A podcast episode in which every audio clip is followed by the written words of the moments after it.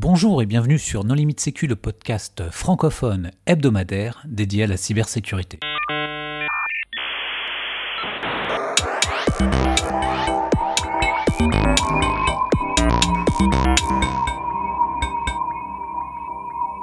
Alors aujourd'hui, nous enregistrons en présentiel aux Assises de la cybersécurité à Monaco.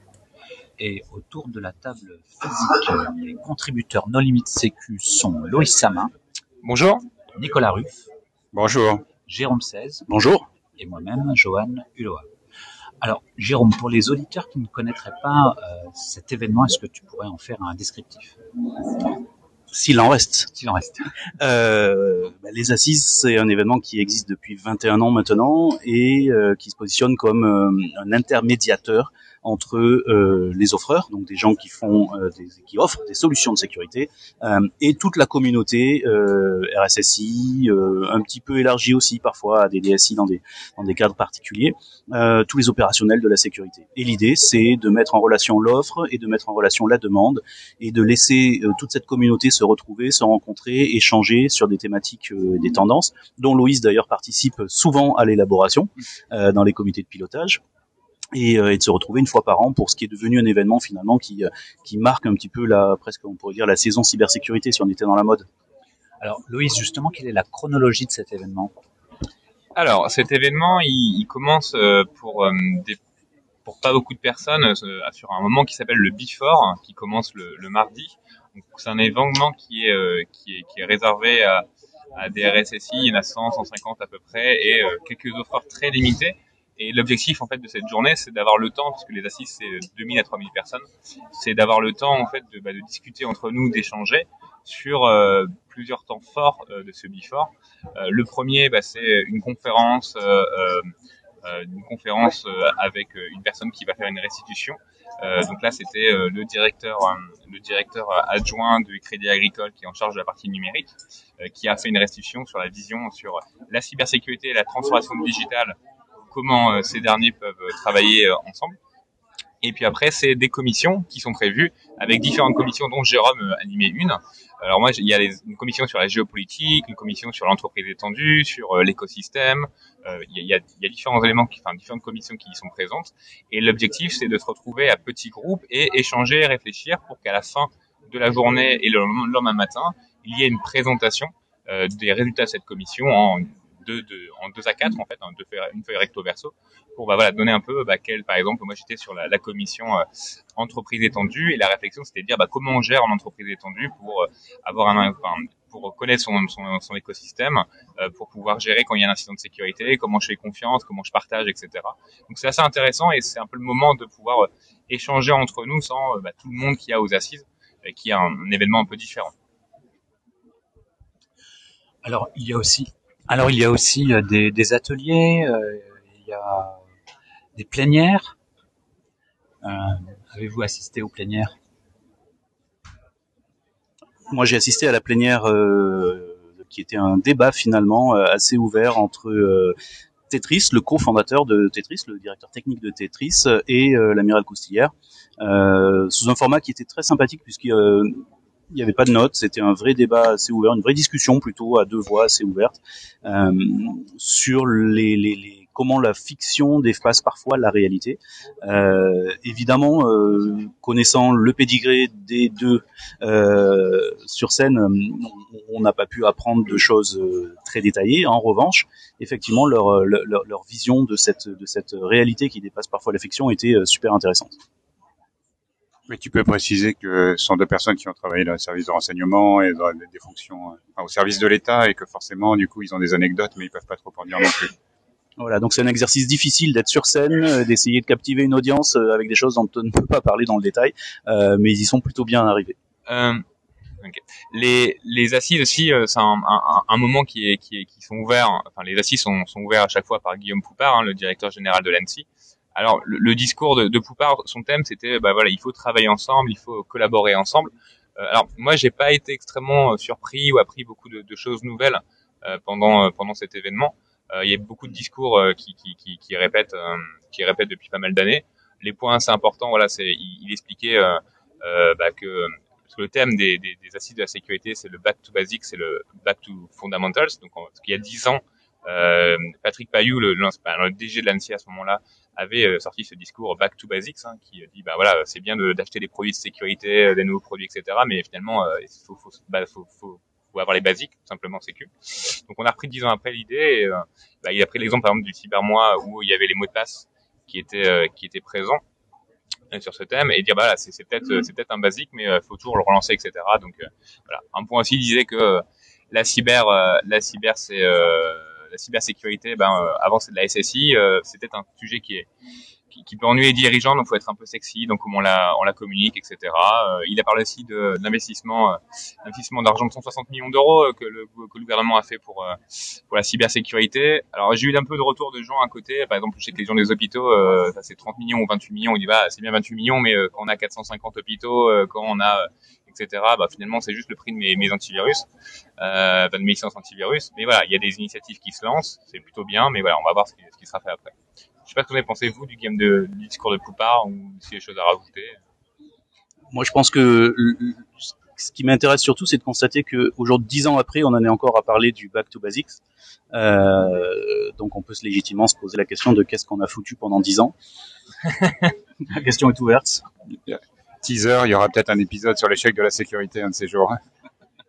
Oui, mais le, le, le terme est protégé, il faut qu'on paye une licence, on n'a pas encore les moyens. Tu peux utiliser les 28 millions pour te payer la licence, t'inquiète pas. Euh, Jérôme, tu as animé un, un atelier? Alors j'ai animé un atelier qui était euh, l'atelier en collaboration avec l'AMRAE, qui est l'association des risk managers, euh, dont la thématique était euh, risk manager et RSSI, euh, comment se donner la main je schématise.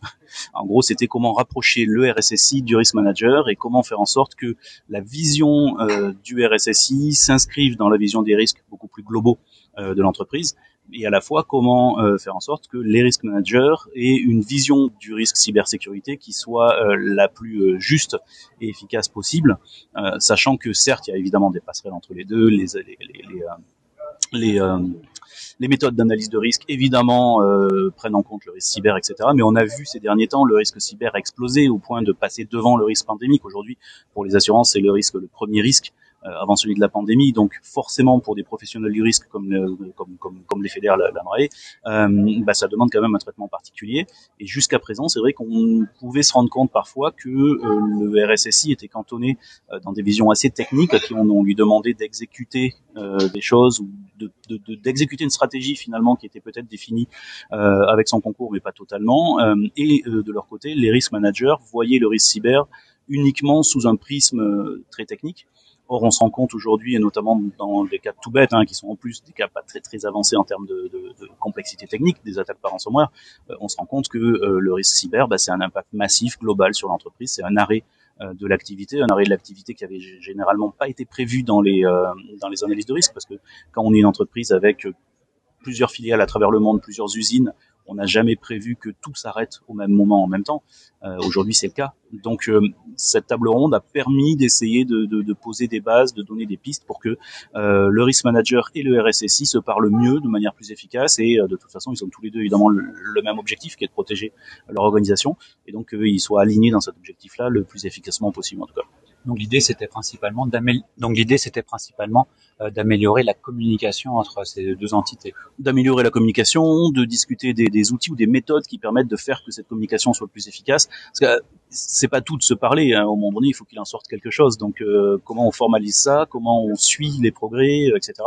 Euh, voilà. Donc on a parlé de tout ça. Et euh, ce qui est intéressant de, de, de prendre en sortie finalement de cette table ronde, euh, c'est pas tant le détail de ce qu'on a pu dire ou pas dire, c'est surtout de constater que cette, ce rapprochement est initié, qu'aujourd'hui le RSSI est très visible de la part des risk managers, et à l'inverse que euh, le, euh, le, le, risk manager, euh, le, le, RSSI plutôt, euh, a bien compris qu'il ne pourra rien faire, euh, et il ne pourra pas briser son plafond de verre, on va dire, s'il ne parle pas à risque et s'il ne collabore pas avec les risk managers. Bon, là encore, c'est un risque. Euh, enfin, la gestion des risques euh, cyber, c'est quelque chose qui existe depuis longtemps, puisqu'au niveau de l'Europe, par exemple, il y a un groupe de travail qui a 15 ans sur euh, les risques systémiques liés à l'utilisation d'Excel. Et donc, euh, non mais sérieux, il y a une commission à l'Europe qui dit voilà, qu'est-ce qui se passe s'il y a une erreur d'arrondi dans Excel et que tous les chiffres produits par Excel sont faux de 2%. Il y a des gens qui travaillent là-dessus depuis 15 ans et je veux dire, euh, on découvre le risque cyber avec ransomware, mais en fait, on est dépendant de l'informatique depuis toujours. C'est, c'est, ça va exactement dans le sens de ce que je disais, c'est que c'est bien beau de se parler, mais à un moment donné, il faut qu'il en sorte des choses, des métriques, des méthodes, etc. Et là, tu vois, l'Europe, euh, manifestement, semble très forte sur ce sujet-là pour parler beaucoup, mais il en sort rien du tout. Attention à la ligne de conduite de nos limites ok, donc les assises, c'est aussi le prix de l'innovation. Alors, euh, qui l'a remporté cette année. Alors, il y a Acuity qui a euh, gagné le, enfin, qui, a, remporté le prix du jury, le prix de l'innovation, euh, et on avait aussi une société qui ont gagné le prix du public qui s'appelle Glimpse, euh, donc ces deux sociétés, voilà, Acuity, ça fait la gestion de vulnérabilité, euh, qui va, voilà, c'est un outil pour centraliser tous ces tests de, tous ces pentests, ces résultats pour pouvoir faire une, bah, pouvoir maîtriser, regarder où ça en est concrètement bah, de, de ses mesures de sécurité, de son plan de remédiation, etc. Donc c'est un truc qui permet de d'agréger euh, les, les pentests manuels, le Qualys, le Rapid7, etc. Et Glimpse, c'est une solution qui était assez intéressante. Euh, c'est alors c'est une solution qui est peut-être moins directement pour le public euh, à acheter, mais en gros c'est une techno, euh, une techno pour faire l'analyse en fait euh, bah, de malware concrètement, qui qui est bah, qui sort de je crois de chercheurs de la DGA je crois.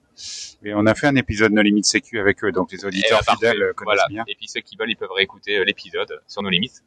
Et, euh, et donc voilà, c'était le prix du jury qui, euh, bah, qui était donné hier, hier soir, tout simplement.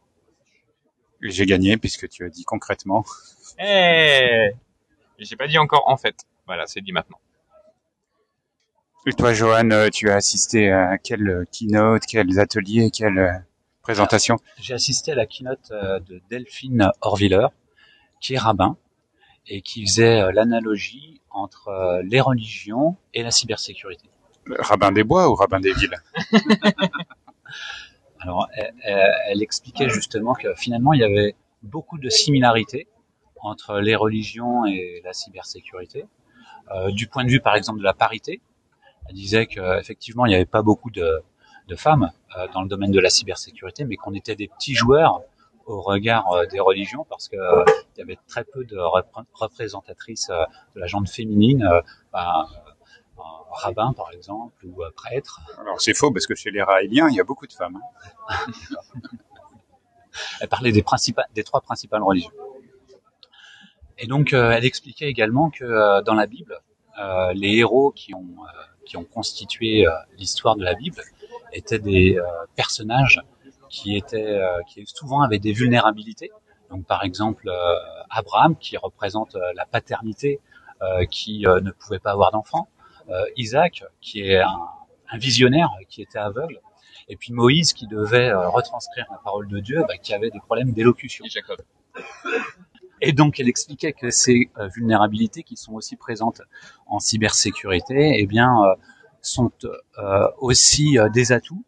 elle a d'ailleurs conclu en expliquant que ce qui constitue notre notre ADN est constitué de 10% d'ADN de, de virus et donc euh, que c'est euh, ce qui semble euh, négatif ou ou dommageable, et eh bien en fait peut devenir une force. Donc voilà, c'était assez, je trouve que c'était assez intéressant et j'ai eu plaisir à, à, assister à cette keynote.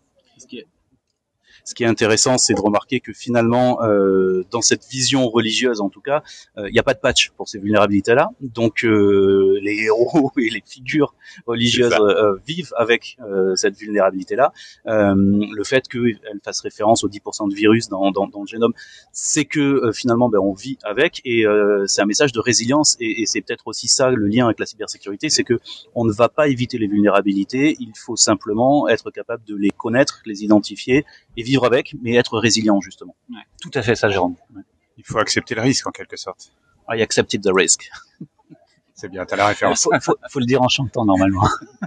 mais ça, c'est beaucoup de Jérôme, allez, une petite chanson. sous ma douche. Revenez demain sous ma douche. Véronique Loquet vient de nous rejoindre. Bonjour Véronique. Bonjour. Est-ce que tu voudrais apporter le mot de la fin de cet épisode? Ben moi, je, j'avais envie de dire à, à, tous les auditeurs là qui sont un peu techniques, euh, si vous voulez parler de cybersécurité et d'histoire du cybermonde, on a un autre podcast qui s'appelle Nologue. Un podcast. on attend la saison 2 depuis longtemps. oui, alors parce que ça demande beaucoup de temps, c'est un vrai métier, vous savez. Hein. Euh, moi, je mets un peu de musique, euh, je, j'ai, j'ai un, voilà, j'ai un objet qui est, qui est un peu différent du vôtre, qui est très complémentaire hein, finalement. Parce Quasiment un NFT. Un NFT, tu vois ça comme ça, toi Eh ben écoute, en tout cas, euh, la saison 2, euh, elle est, elle est en cours et euh, le temps de monter, voilà. Mais c'est un métier et c'est pas mon métier de base, donc euh, voilà. Mais j'ai hâte de vous la présenter. Bon, ben merci Véronique. Chers auditeurs, nous espérons que cet épisode vous aura intéressé. Nous vous donnons rendez-vous la semaine prochaine pour un nouveau podcast. Au revoir. Au revoir. Au revoir.